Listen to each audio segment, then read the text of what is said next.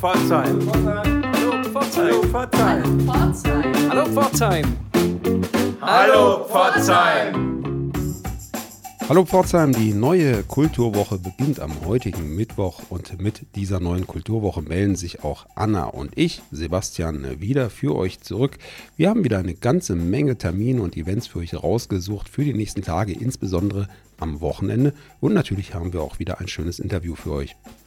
Ja, wir haben diesmal gesprochen mit dem Schriftsteller Rainer Wirth. Der hat Wurzeln in Pforzheim, hat auch lange hier gelebt. Der ein oder die andere erinnert sich vielleicht dran. Ich habe mit Rainer Wirth vor so circa zehn Jahren eine wunderbare Literaturreihe gehabt in der Nordstadt, die Literaturgespräche in der Nordstadt. Da haben wir in wechselnden Locations immer Autoren lesen lassen. Es gab immer eine Diskussion danach. Das konnte ein Blumenladen sein oder ein Friseurgeschäft. Also es waren wirklich äh, interessante und spannende Abende. Aber das ist unter anderem leider deswegen nicht mehr möglich, weil Rainer Wirth inzwischen gar nicht mehr in Pforzheim und auch nicht mehr in Deutschland wohnt. Wo genau erfahrt ihr gleich in unserem Interview. Bleibt dran.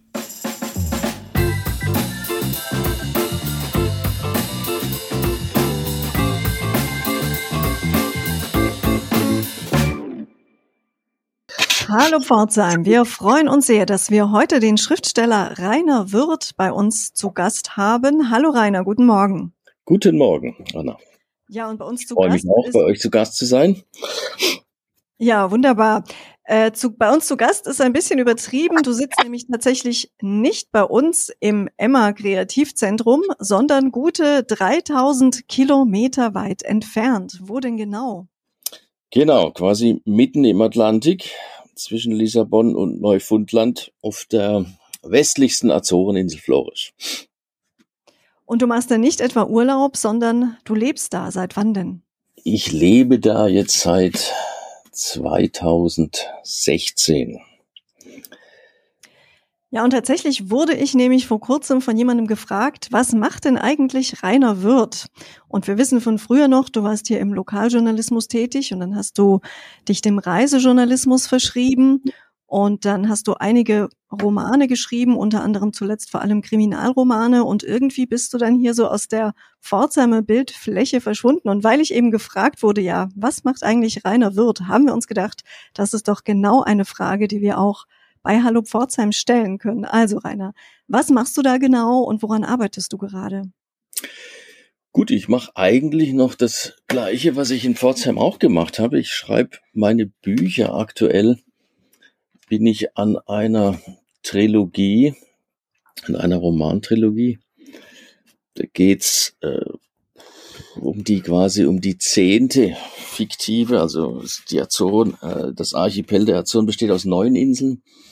Und in diesem Roman gibt es eine zehnte Insel, Santa Clara. Und dorthin verschlägt es einen, einen Serienkiller mit azorianischen Wurzeln aus Los Angeles, weil er das Haus von seiner entfernten Tante geerbt hat und dahin quasi äh, auswandert oder eigentlich türmt, weil ihm das FBI ziemlich äh, auf den Fersen ist.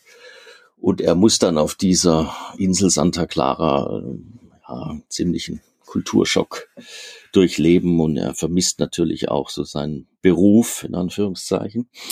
Es ist eine, ja, schwarze Komödie, eine sehr makabre Komödie. Aber im Endeffekt gemacht wie ein Thriller, aber eine Komödie.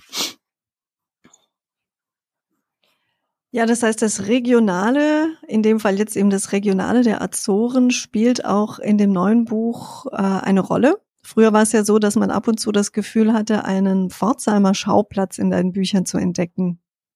Ja, man hatte vielleicht das Gefühl, aber es war nie beabsichtigt. Also ich habe mich jetzt nie so auf diese Regionalkrimi-Geschichten oder so eingelassen, weil es es sind da auch nie zum Beispiel Namen aufgetaucht. Also das war dann mehr so eine Atmosphäre, die ich vielleicht transportiert habe von dieser Umgebung und ähnlich wird es auch hier sein. Ich mache ja ganz bewusst auch eine, eine fiktive Insel aus diesem Grund, dass ich mehr, mehr Freiheit habe für meine Figuren und die jetzt nicht über irgendeinen Platz in Pforzheim gehen müssen oder über irgendeinen Platz hier auf der Insel Florisch. Ja, jetzt schalte ich mich auch mal gerne in das Gespräch ein, lieber Rainer.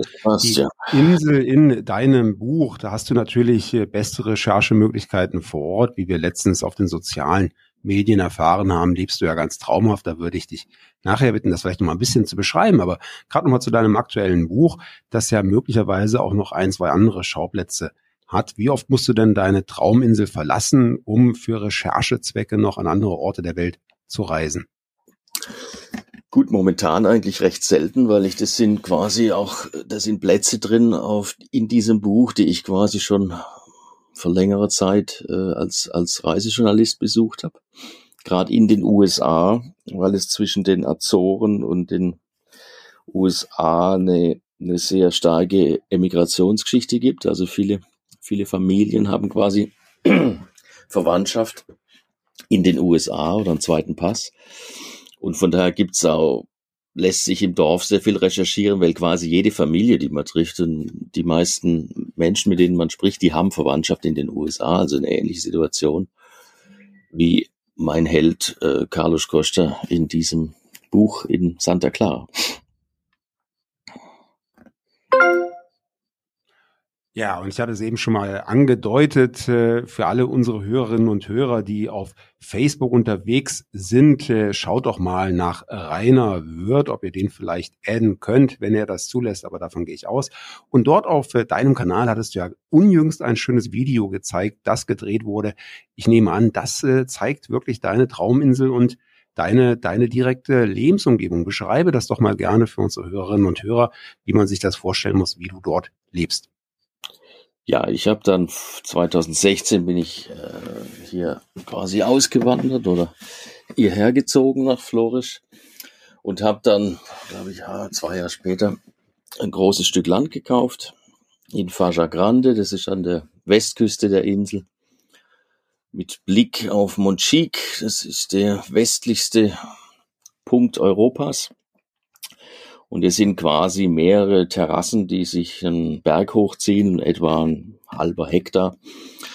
Und da habe ich jetzt kreiere ich also neben es ist es ist mein mein Arbeits- und äh, Lebensort, aber ich kreiere auch sowas wie so ein Treffpunkt für für Künstler und Reisende, so eine Art Coworking Space und es gibt hier auch kulturelle Veranstaltungen, die wir seit Jahren machen. Es gibt zum Beispiel eine Jam Session, wo wir alle vier Wochen treffen sich hier lokale Musiker, wir spielen zusammen. Das können mal 30 Leute sein, es können auch mal 60 Leute sein. Ich mache hier, ich, ich treffe hier Leute, es gibt Lesungen, es gibt, ich mache meine Workshops, ich mache ja, bin ja auch viel in diesem kreativen Schreiben äh, tätig und mache Workshop. Die Leute kommen hierher für eine Woche oder für ein paar Tage. Oder ich bin auch offen für andere Künstler, wenn die hier sind und Workshops geben. Und die Idee ist dann noch mehr und mehr kleinere Gebäude hier zu bauen, wo Künstler dann auch wirklich wie ähm, Artists in Residence oder sowas dann auch längere Zeit äh, leben können. Und hast du dafür in irgendeiner Form Unterstützung oder ist das alles quasi ein privates Projekt von dir? Es ist eigentlich ein privates Projekt es gibt schon wohlwollende Blicke quasi von hier von der hiesigen Community. Aber es gibt jetzt wenig äh, materielle Unterstützung. Also das ist im Endeffekt eine private Geschichte. Und die Gäste, die zu dir kommen, äh, sind das äh, quasi Einwohner? Sind das äh, Menschen direkt von vor Ort oder sind das auch künstlerische, kreative Weltenbummler, so wie du? Nein, es ist ein sehr internationales äh, Publikum. Also die Leute kommen ja nach Florisch, ist schon ein sehr spezieller Ort. Es kommen Leute her. Ich hatte schon Künstlerin aus Bosnien da. Ich hatte jetzt äh, dieses, dieses Paar, das jetzt dieses Video gemacht hat. Das waren zwei aus, aus Brasilien und aus Israel. Also es ist eine sehr große Mischung. Es ist eine sehr internationale Atmosphäre auf Florisch, was eigentlich sogar ein bisschen verwundert, für, wenn man bedenkt, wie klein die Insel ist und wie abgelegen sie eigentlich ist. Und was hat dich persönlich dazu bewogen, gerade dahin auszuwandern? Gut, Florisch war ich das erste Mal, war ich äh, 2003 als als Reisejournalist. Ich habe damals über die Azore einige Geschichten gemacht. Und so bin ich dann auf Florisch hängen geblieben. Und habe damals schon gedacht, das wäre sicher ein sehr guter Platz, ein sehr guter Ort, um meine Romane zu schreiben. Und es hat dann auch ein paar Jahre später angefangen, dass ich quasi immer im Winter, so meistens drei Monate, dreieinhalb Monate, nach Florisch hier, nach Faschergrand gegangen bin. Ich habe ein Haus gehütet, meistens von Freunden und ein bisschen die Katzen bespaßt und äh, habe geschrieben. Und so 2016, irgendwann sitzt man dann ein bisschen zwischen den Stühlen, wenn man fast jeden Winter dort ist und hat man, man hat Menschen hier, man hat Kontakte hier, man hat Kontakte in Pforzheim. Und da war für mich einfach die Idee zu sagen, okay, also jetzt switch ich quasi nach Florisch. Das war jetzt in dem Sinn keine Auswanderung, sondern es war einfach ein relativ natürlicher Schritt. Ich kannte das ja alles hier. Ja, und wie hältst du jetzt Kontakt zu Pforzheim? Wie oft bist du in Pforzheim noch im Jahr oder vielleicht sogar seltener? Gibt es, gibt es noch Kontakte, die dich wirklich erinnern, dass hier eigentlich deine Heimat ist, dass du hierher kommst? Gut, ganz konkret, dank äh, Covid war ich jetzt nicht oft in Pforzheim, weil es einfach natürlich schwierig war zu reisen. Aber es kommen durchaus Leute zu mir. Also ich habe eigentlich, momentan sieht es eher so aus, dass mehr Leute zu mir kommen, als dass ich jetzt unbedingt nach Deutschland oder nach Pforzheim komme. Aber das wird sich ja vielleicht hoffentlich wieder ändern. Ich versuche eigentlich schon so alle ein, zwei Jahre nach Pforzheim zu kommen. Wie hat sich denn die Corona-Situation auf so einer vermeintlich abgelegenen Insel wie Florisch ausgewirkt? Gut, das denke ich lässt sich schwer vergleichen. Ich kann es jetzt auch nicht so mit Deutschland so hundertprozentig natürlich äh, nachvollziehen, weil ich hier nicht so die Infos habe. Aber hier hatten wir relativ wenig Fälle und die Azoren sind halt Inseln. Das heißt, es war relativ einfach zu kontrollieren und das haben die ja relativ strikt gemacht. Wir hatten eigentlich nur einen Lockdown, der war, der war einen Monat lang. Also es war kein Lockdown, sondern es war quasi, dass man nicht auf die Inseln kommen konnte. Das war dann, ich glaube, im März oder April äh, 2020. Und danach wurde die sukzessive wieder aufgemacht und, und mit Tests kam man eigentlich immer rein. Also es, man, man wurde aber ziemlich strikt äh, getestet. Und es geht jetzt quasi bis heute. Heute ist ja, glaube ich, auch mit diesem Impfpass kommt, kommt man theoretisch rein. Aber wie gesagt, die Zahl war relativ niedrig auf der Anzug. Und die Portugiesen, die hatten quasi relativ äh, transparente, äh, wie sagt man, Risikobereiche fürs ganze Land gemacht und Florisch und die meisten Azore-Inseln waren eigentlich immer im, im leichtesten, im leichtesten Bereich. Wir hatten jetzt nie die Probleme, die sie zum Teil auf dem Festland hatten. Glücklicherweise, weil wir haben auch kein Krankenhaus ne, auf der Insel. Ja, und wie müssen wir uns denn so ein Schriftstellerleben auf der Trauminsel, wo andere Menschen Urlaub machen, vorstellen? Stehst du, stehst du diszipliniert morgens auf, hast ein gewisses Pensum, das du erledigen möchtest, hast du eine gewisse Seitenanzahl, die du am Tag produzieren möchtest? Was machst du? Wie schreibst du? Und was machst du vor allem, wenn du nicht schreibst?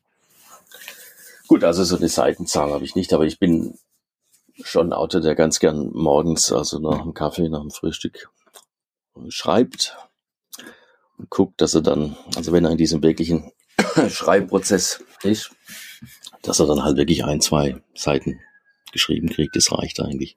Ich bin ein relativ langsamer Autor, aber das, was ich dann letztlich schreibe, da tue ich normalerweise oder muss ich normalerweise auch nicht so arg viel überarbeiten. Es gibt ja eher so die Schreibtypen, die knallen dann 20 Seiten runter und müssen es aber 20 Mal überarbeiten. Aber äh, ich bin da ja ein bisschen langsam und arbeite, arbeite relativ von A bis Z eigentlich ein Buch durch normalerweise. Und wenn ich nicht schreibe, dann gut, dann entweder ich plane an einem Buch, das ist ja auch ein sehr wichtiger äh, Punkt, oder ich überarbeite Text, oder ich arbeite in meinem Garten, entweder alleine oder ich komme, ich habe ja viele, viele Menschen, die hierher kommen, also so Volunteers, das sind teilweise so über, über über Workaway, das ist so eine Form ähnlich wie Woofing, da arbeitet man dann quasi für äh, Kost und Logis und kann ich halt leben. Oder es kommen befreundete Künstler oder irgendjemand und dann sind wir halt im Garten tätig. Also Florisch ist ein subtropisches Klima, das heißt, es wächst alles wahrscheinlich fünfmal so schnell wie in Pforzheim. Dementsprechend ist natürlich mehr im Garten zu tun. Zumal ich ein, ein sehr wildes Stück Land da äh, gekauft habe zum Teil. Also da muss man auch erstmal einiges, einiges frei machen. Also wirklich, das hat wirklich schon was mit äh, ja, Land, Landschaftsbau oder Landschaftsgärtnerei zu tun manchmal. Ja, und ist ja ein spannendes Lebensprojekt. Du hast auch angesprochen, dass du Schreibworkshops anbietest vor Ort bei dir. An wen richtet sich dieses Angebot und wer kommt da so? Das richtet sich nach, nach Deutschland im Endeffekt. Also das sind meistens Deutsche, weil die, die biete ich in Deutsch an. Ich habe quasi um Pfingsten rum so einen so Schreibtage, da kommen die Leute für vier Tage her. Ich mache dann mit ihnen quasi einige Schreibwanderungen hier, dann hier natürlich in diesem wunderbaren Shadim de Kutuku. Da kann man dann quasi ein bisschen hinter die Kulissen des Schreibens gucken und das mache ich im Frühjahr, im Pfingsten und ich mache es im Herbst, meistens so Ende Oktober. Das ist dann eine ganze Schreibwoche. Das sind meine zwei festen Termine. Dann mache ich natürlich inzwischen viel digital. Also nach wie vor mit der Abendakademie Mannheim ist eine volle Serie, meine ganze äh, literarische Schreiben-Serie. Die läuft aber digital inzwischen in Mannheim. Das sind dann die kleinen Vorteile dieser ganzen Situation, dass halt sich dieses, dieses Digitale äh, ja, immer mehr durchsetzt. Gerade für jemand, der Workshops gibt und jemand, der auf einer wirklich abgelegene Insel mit dem Atlantik lebt, ist es natürlich durchaus von Vorteil, wenn sowas mehr möglich ist und auch mehr gemacht wird. Und ich erinnere mich auch, dass du früher auch ein Textcoaching angeboten hast. Da hast du Autorinnen und Autoren bei konkreten Projekten sehr konkret äh, beraten, wenn es um ihre literarischen Texte ging. Machst du das immer noch?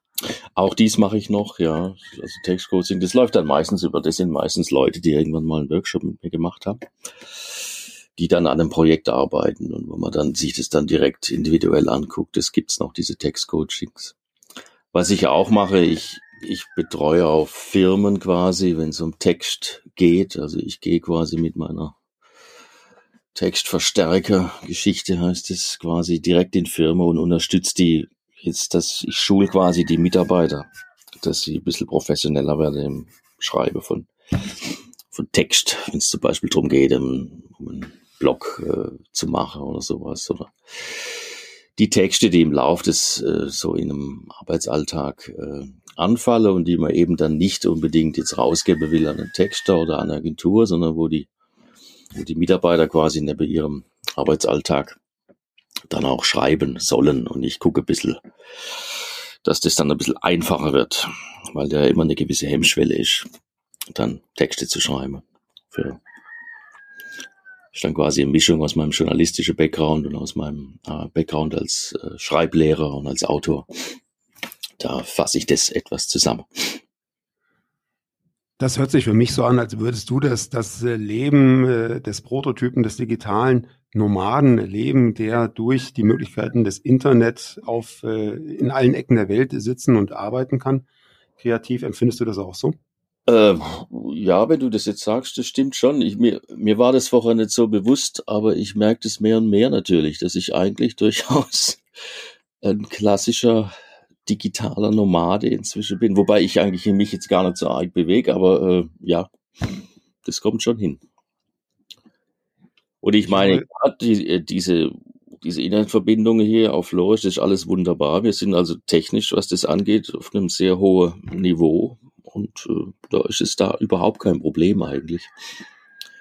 Ich habe jetzt nur mein, mein äh, Land hier, mein Shadim de Kutuku, ist relativ off-grid. Das heißt, ich, ich bin momentan von, von der Solaranlage und so weiter abhängig. Also ich lebe schon relativ sehr, sehr naturnah, aber es ist alles machbar. Es lässt sich alles gut organisieren eigentlich in der Richtung. Lieber Rainer, ganz herzlichen Dank für deine Zeit heute. Es war spannend zu hören, was du so auf den fernen Azoren treibst. Wir wünschen dir ganz viel Rückenwind und Glück bei der Produktion des neuen Romans und eben auch bei der Gartenarbeit. Vielen Dank. Ja, vielen Dank an euch beide. Es hat mir großen Spaß gemacht heute Morgen. Und ich wünsche euch beiden auch eine sehr gute Zeit. Bis dann.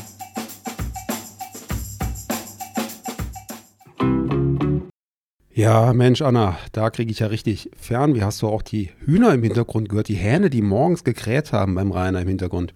Ja, wir hatten ja ein Zeitdelay von zwei Stunden tatsächlich. Wir waren hier um halb elf, bei ihm war es erst halb neun, aber offenbar sind die, die Hähne und Hühner da nicht so früh auf, wie wir das hier kennen. Mhm, überhaupt in der Stadt äh, bekommen wir solche Töne leider eher selten zu hören. Nichtsdestotrotz, wir müssen hier weiterarbeiten und das machen wir mit den Terminen für die kommenden Tage. Unsere Kulturwoche beginnt am Freitag im Theater um 19 Uhr mit der Aufführung der Oper Don Giovanni von Mozart. Die gleiche Oper, die gleiche Vorstellung gibt es außerdem am Sonntag auch um 19 Uhr. Ja, und um 19 Uhr gibt es auch im Kulturhaus Osterfeld Theater zu sehen, nämlich eine musikalische Revue mit dem Titel Seelenrelevant. Das ist ein Projekt des Amateurtheatervereins mit Unterstützung der Chorakademie Pforzheim und dieses Stück gibt es mehrfach zu sehen. Also wenn ihr an diesem Termin nicht kommt, einfach auf der Website des Kulturhauses schauen, wann es dann passen könnte. Ebenfalls am Freitag ist auf dem Marktplatz einiges geboten im Rahmen des Events Junge Kultur 2021 macht die Musikerinitiative Pforzheim das, was sie immer macht. Live-Bands auf die Bühne bringen. Dieses Mal darf es wieder ein Open Air sein. Dazu noch auf Pforzheims zentralem Platz, dem Marktplatz. Geboten wird ein breites Spektrum an junger, frischer Musik aus der Region und dem süddeutschen Raum. Insgesamt treten fünf Bands auf, darunter Grundverschieden und The Sciences, der eine oder die andere von euch werden sie noch kennen aus einem Interview auf unserem Podcast-Kanal. Und damit ihr schon mal so ein bisschen ins Thema reingrooven könnt, haben wir hier noch einen Soundclip von den Jungs von Grundverschieden. Hallo Pforzheim, hier Spatze von der Band Grundverschieden. Wir spielen am 17. September beim Marktplatz Open in Pforzheim. Das wird da ähm, zum ersten Mal stattfinden. Unter anderem spielen auch The Sciences, wir spielen ab 21 Uhr. Los geht's um 18 Uhr. Wir würden uns freuen, euch dort zu sehen. Ja, und ebenfalls an diesem Freitag um 20 Uhr könnt ihr im Schlosspark einen Koki-Film Open Air und draußen erleben. Gezeigt wird der Film Die Abenteuer des Prinzen Ahmed. Das ist ein Silhouettenfilm basierend auf den Motiven aus Tausend und einer Nacht und der erzählt von der abenteuerlichen Reise des Prinzen Ahmed. Das Ganze wird live vertont von DJ D-Dread aus Leipzig. Der Eintritt ist frei und sollte es regnen, was wir nicht hoffen, dann findet die Vorstellung im Saal statt. Ja, weiter geht's am Samstag ab 11 Uhr auf dem Marktplatz. Kinder dürfen sich freuen auf Musik, verschiedene Bands treten auf und es gibt auch einige Spielangebote für die Kinder, vielleicht sogar für die ganze Familie. Außerdem könnt ihr am Theater Pforzheim um 11.30 Uhr am Samstag eine öffentliche Probe besuchen. Diesmal gibt es Reinblicke in das Stück Der Trafikant. Und um 20 Uhr geht es nebenan auf der Bühne im Podium weiter. Dort steht Iphigenie auf Tauris. Auf dem Programm ein Drama von Johann Wolfgang von Goethe. Und am Sonntag um 15 Uhr lädt das Kupferdächler ein zu einer Lesung mit dem Schriftsteller Lino Virak. Der hat Pforzheimer Wurzeln, moderiert hier fast monatlich und bald schon zum hundertsten Mal den Pforzheimer Poetry Slam im Kupferdächle. Ja, und der hat dieses Mal aber seinen eigenen Roman mitgebracht. Mehr dazu erzählt er euch am besten selbst. Hallo Pforzheim, hier ist Lino Virak und ich lese am kommenden Sonntag, den 19. September um 15 Uhr, im Kupferdächler aus meinem Buch Du hast mir den Kopf Fairtrade. Dabei geht es um einen jungen Mann, der sich in eine ökobewegte junge Dame verliebt und deswegen sein Leben nachhaltig verändern muss. Ich freue mich, wenn ihr vorbeikommt. Es wird sicher ein großer Spaß. Ja, und wir machen weiter am Mittwoch. Dort läuft um 18.30 Uhr im kommunalen Kino der Film Muzzle Tough Cocktail. Dimitri Liebermann führt uns durch sein Zuhause und das ist eine Hochhaussiedlung mitten im Ruhrgebiet. Wie sind seine jüdische Familie und er dort gelandet? Schaut's euch an. Gleichzeitig gibt es noch ein Gespräch mit dem Regisseur. Ihr dürft gespannt sein. Ja, und ebenfalls am Mittwochabend um 19 Uhr wird im AKT eine neue Ausstellung eröffnet mit dem Titel Selection. Selection, Election ist ein Titel, der ein bisschen spielt, natürlich mit dem Thema Wahlen, das uns ja bald bevorsteht. Das lässt der Titel schon anklingen. Die Ausstellungseröffnung selbst findet via Zoom statt, aber die Ausstellung ist parallel geöffnet. Von 19 bis 22 Uhr könnt ihr schon mal reinschauen und tut das auch. Viel Spaß dabei.